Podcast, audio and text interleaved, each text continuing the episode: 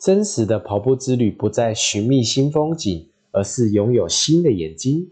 今天的影片将从实作的经验告诉你如何从跑步中训练成长心态，以及如何健身也健心的进行训练呢？这个观念也可以用在其他运动哦。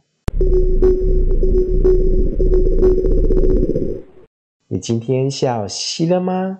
大家好，我是柠檬灯。为了让你更容易认识跑步中训练成长心态，我举两个真实的案例。想象到马拉松的后段，你忽然感觉一阵的疲惫，究竟是自然不适的感觉，还是身体强烈警告你应该停下来避免受伤呢？你会怎么做决定？另一个案例，想象你是金牌的常胜军，在奥运决赛中最后一圈你还是第一名，但到了直线加速道，忽然一个、两个、三个、四个选手接连超过你。这时你有什么反应呢？曾经获得世界第一、三度进军奥运的苏喜就曾经有这个遭遇。出乎意料的是，这位沙场老将竟然全身僵硬，扑通的一声倒在跑道上。你知道为什么会这样吗？现在介绍主角登场。培养成长心态的有力方法是正念跑步。时间的关系，我用简单的一句话来介绍正念。它是不太频段的保持觉察，帮你每分每秒的体验跑步的感受。新朋友欢迎点资讯卡查看更多的实用影片。那你会问正念怎么解决刚才提到的两个难题呢？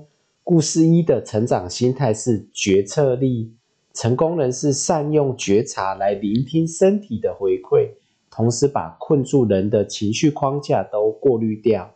当身体疲惫的讯号升起，身心就能正确的判断是正常的疲惫，那就会继续推进；或者已经超过了负荷，这时候就停止运动。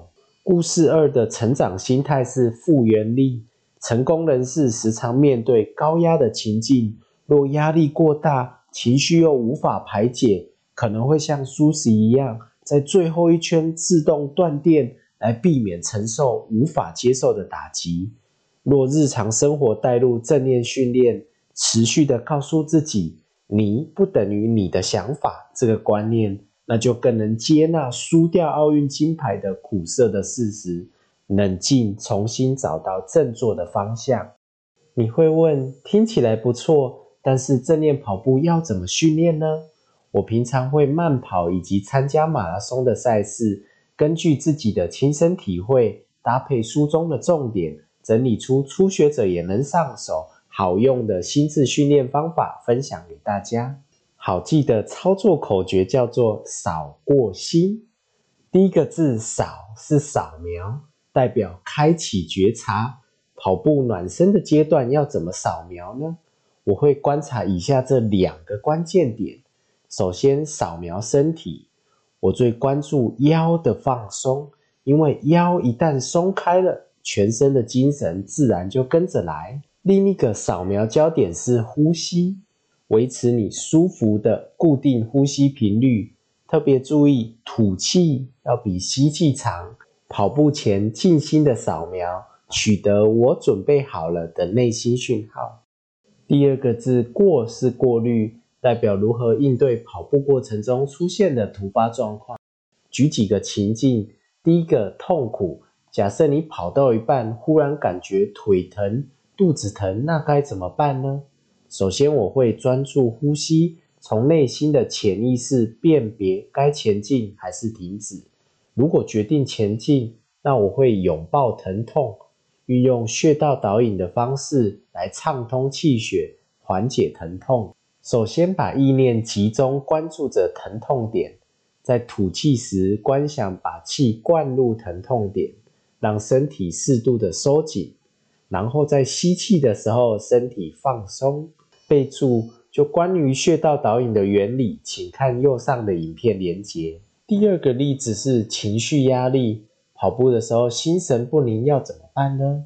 一旦负面的想法出现，会告诉自己。收到了这个想法，但是我的想法不等于我。提醒自己将想法与事实分开，不对想法评论，而是把注意力再重新放回呼吸的频率或步伐上面，不随着想法起舞，更能养出心智的韧性。第三个例子是突发事件，如果跑到一半跌倒或被撞倒，那该怎么办呢？首先，大家都会有沮丧或焦虑的情绪跑出来。先用上面的步骤过滤掉情绪压力，减少精力消耗在否认或者是拒绝的漩涡里。先冷静，再重新回到赛道上，感谢一路努力到现在的自己。打气以后，专注当下，逆风保持前进。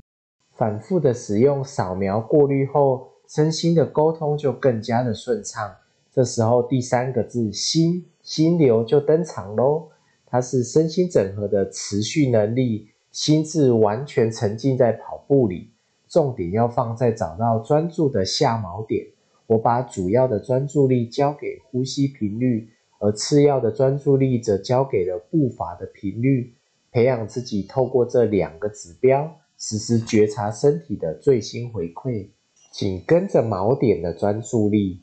我还常常问自己，找找今天的呼吸还有步伐有没有哪里不一样，用好奇心来创造新鲜感与提升专注力。开头提到跑步之旅让你拥有新的眼睛，正念跑步提供你日日开发成长心态的机会，从扫描、过滤、心流来步步体会，祝你跑向巅峰。很感谢你看到这里。如果有任何的疑问，都欢迎 IG 或是下面留言，随时交流。也别忘了订阅，开启小铃铛。李摩登压力释放短讲，我们下回见。